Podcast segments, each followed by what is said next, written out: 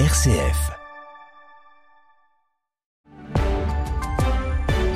RCF, il est 19h. Le journal Baptiste Madinier. Bonsoir à toutes et à tous. À la une ce soir, comment prendre soin de nos enfants? Le rapport final de la commission indépendante sur l'inceste et les violences sexuelles faites aux enfants est publié aujourd'hui. Il comporte 82 recommandations. Nous y revenons dans un instant. Dans le reste de l'actualité, 50 000 postes supplémentaires en EHPAD d'ici 2030. Nouveau plan bien vieillir du gouvernement. L'Ukraine et des mouvements sur le front autour du fleuve Dniepr dans le sud du pays et puis, cinq ans après le début des Gilets jaunes en France, le mouvement pourrait-il repartir aujourd'hui? Réponse en fin d'édition.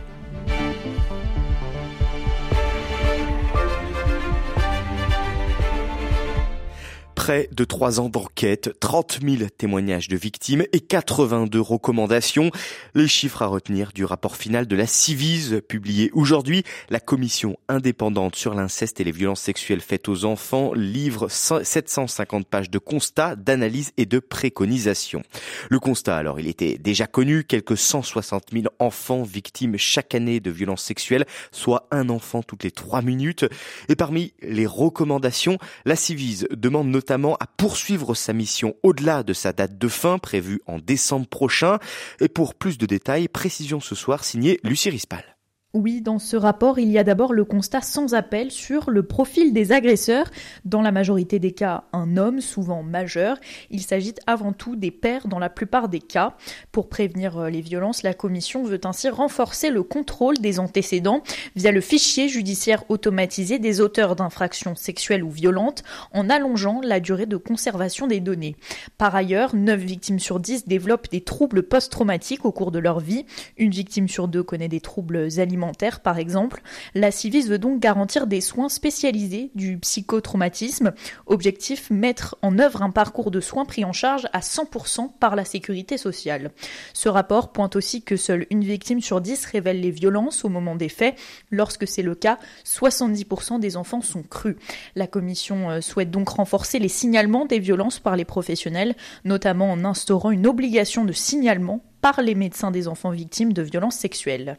Et vous l'avez entendu, parmi les 82 préconisations de la Civise, cette prise en charge de la, par la sécurité sociale à 100% d'un parcours de soins, une meilleure prise en charge, plus volontaire, avec des moyens mis en face des ambitions, c'est aussi ce que réclame Arnaud Gallet, membre bénévole de la Civise, victime de violences sexuelles intrafamiliales dès l'âge de 8 ans. Aujourd'hui, il prend la parole des victimes d'inceste. Personne n'est prêt en fait euh, à cette histoire-là, et donc au bout d'un moment, quand ça arrive, qu'est-ce qu'on fait, etc. Et malheureusement, c'est au détriment euh, des victimes, une fois de plus. C'est là-dessus que je dis qu'il y a un devoir au niveau de l'État. Quand on sait aujourd'hui, c'est ce que dit la Civis, que 9 fois sur 10, on croit les enfants d'une certaine manière, mais on ne les protège pas, ou on ne les croit pas, on ne les protège pas. Et eh ben dans un État-providence, théoriquement, qui prend le relais si ce n'est l'État lui-même? Voilà, moi c'est le message que je pose aujourd'hui de manière très claire, nette, précise à Emmanuel Macron, aux membres du gouvernement. Mmh. Il s'agit pas uniquement de prendre la parole, de faire des photos pour un pour un rapport, etc. Il faut des actes et surtout, il faut un plan Marshall au niveau de la protection de l'enfance et là, on voit bien que les moyens euh, ne sont pas à la hauteur des enjeux. Il faut savoir que beaucoup de témoignages nous disent en fait que les enfants parlaient, mais on ne les a pas cru pas protéger. C'est-à-dire que là, on remet d'une certaine manière ce poids-là à la victime qui est enfant. Bah, enfin, je veux dire. Enfin, c'est bon, quoi. Je veux dire, nous, faut qu'on soit vigilants. C'est à nous, adultes, de protéger les enfants. Arrêtons d'inverser les choses. Arnaud Gallet était au micro de Grégoire Gindre ce matin. Une interview à retrouver sur rcf.fr. Je rappelle que pour tout signalement ou toute demande de conseil, le numéro 119 est ouvert 24 euh, heures sur 27, 24 heures sur 24 et 7 jours sur 7. L'appel est gratuit et surtout le numéro n'est pas visible sur les factures de téléphone. Passons maintenant de l'autre côté du spectre de l'âge qui présente également des enjeux de protection. La question du bien vieillir est de retour sur la table aujourd'hui. Serpent de mer du gouvernement, promesse d'Emmanuel Macron en 2018, la loi grand âge a été remisée au placard jusqu'ici. Elle verra bien le jour, promet la ministre des Solidarités et des Familles, Aurore Berger. Elle a présenté ce matin une stratégie interministérielle et parmi les mesures, le recrutement de 50 000 personnes dans les EHPAD d'ici 2030, annonce qui ne convainc pas tout à fait euh, Patrick Collard, le président de l'association Touche pas à mes vieux je reste un petit peu sur ma fin, c'est-à-dire que dans le cas particulier des EHPAD, le point en fait le plus problématique, c'est le manque de personnel. Or, euh, l'annonce qui est faite, c'est 50 euh, 000 postes horizon 2030. on n'est même pas en 2024, c'est tout de suite en fait que le manque de personnel.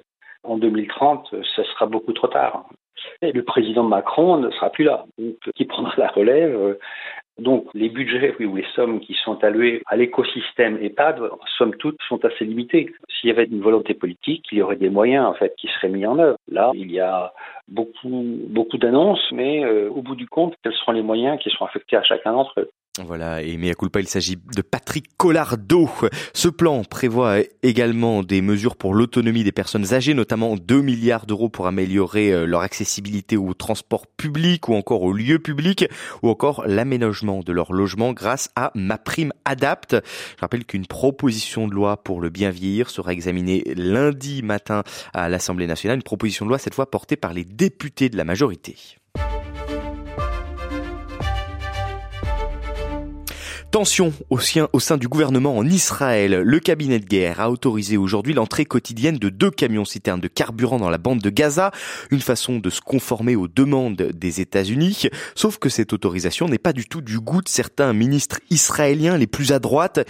Tant que nos otages ne reçoivent pas la visite de la Croix-Rouge, cela n'a aucun sens de faire à l'ennemi des cadeaux humanitaires, s'insurge notamment le ministre de la Sécurité intérieure, Itamar Ben-Gvir.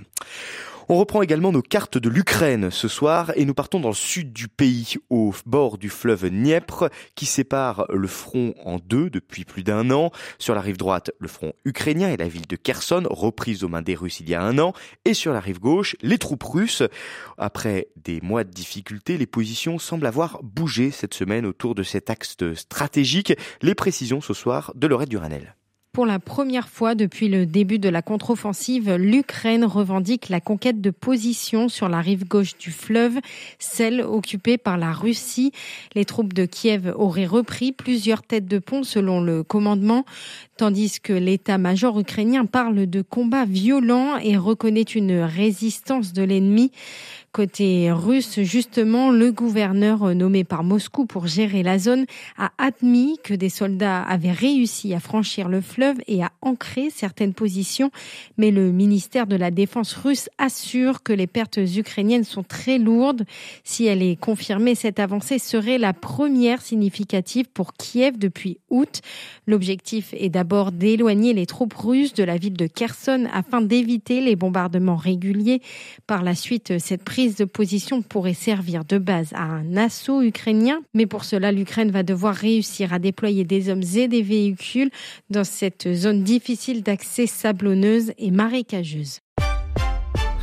Retour en France, où la libération du policier ayant tué Naël en juin dernier lors d'un contrôle routier fait des vagues. Libération a annoncé cette semaine, il reste mis en examen, mais la mère du jeune homme appelle à un rassemblement ce dimanche. Je me battrai, je ne lâcherai rien pour mon fils, déclare-t-elle dans une vidéo. Il y a quelques mois, des images sur les conditions de la mort de Naël avaient provoqué une vague de colère et de violence. Et puis il y a cinq ans, jour pour jour, débutait l'acte 1 des Gilets jaunes, coup d'envoi de la plus grave crise sociale en France depuis mai 60 avec des mois de mobilisation partout en France. Ce mouvement aura marqué durablement le premier quinquennat d'Emmanuel Macron et la société française. D'ailleurs, quand on écoute les revendications de l'époque Jean-Baptiste Labeur, eh bien on constate qu'elles restent encore valables aujourd'hui. On est à râler pâquerette, il y en a marre. C'est-à-dire aujourd'hui, euh, on vit avec 1200 euros. Quand on a payé une facture, il nous reste 100 euros à peine en fin de mois. Il y en a marre. Cinq ans après, le contexte social ne s'est pas amélioré, bien au contraire. Mais un retour des Gilets jaunes semble pourtant improbable aux yeux de Christian Lebar, politologue à Sciences Po Rennes, auteur de Petite sociologie des Gilets jaunes. Il y a eu une conjonction très ponctuelle entre euh, des gens disposés à se mobiliser et puis une, conjoncture. Alors euh, structurellement, les, choses se sont pas du tout arrangées, mais voilà, les Gilets jaunes c'est pas un groupe. Hein. Les, les, Gilets jaunes sont nés euh, d'initiatives très individuelles qui ont fonctionné. Il n'y a pas une institution derrière, il n'y a pas un syndicat, il n'y a pas un parti politique.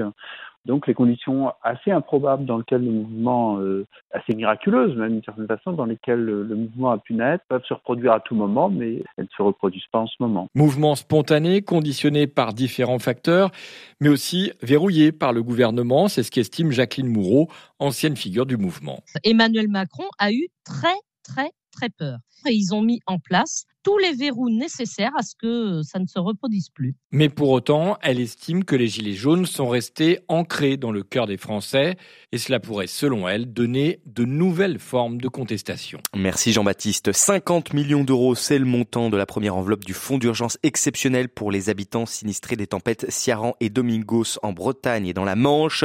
Et puis dans le Pas-de-Calais, la décrue continue au ralenti. Le département est repassé en vigilance jaune aujourd'hui. Seule la Charente-Maritime reste en vigilance orange pour des crues. On finit ce journal avec l'un des manuscrits médiévaux les plus célèbres au monde, les très riches Heures du duc de Berry, un livre de prière du XVe siècle qui va bénéficier d'une restauration d'ici 2025.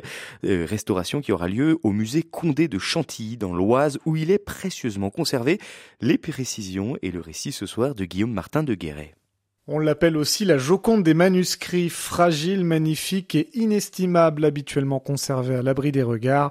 Marie-Pierre Dion, conservateur général des bibliothèques du musée Condé au château de Chantilly. C'est un manuscrit qui a acquis au fil du temps une célébrité qui lui confère une véritable valeur d'icône du Moyen Âge qui contient plus de 130 peintures d'une qualité à couper le souffle et un raffinement très grand. Malgré ses 600 ans et quelques, l'ouvrage est dans un état globalement bon. Il présente tout de même quelques signes de fatigue, notamment au niveau de la reliure, mais il y a également d'autres points de vigilance. Plus préoccupant et qui méritent attention, ce sont des petites déchirures dans les fonds du premier cahier du manuscrit ou alors des éclats de peinture qui semblent anciens mais dont il faut s'assurer qu'ils ne risquent pas de s'aggraver. Pour l'instant, l'ouvrage est en cours d'analyse. La restauration aura lieu en 2025 en même temps que l'exposition. Vous pouvez consulter le manuscrit en ligne puisqu'il a été entièrement numérisé. Voilà les très riches heures du duc de Berry. C'est là-dessus que se termine ce journal. Merci à tous d'avoir été à l'écoute.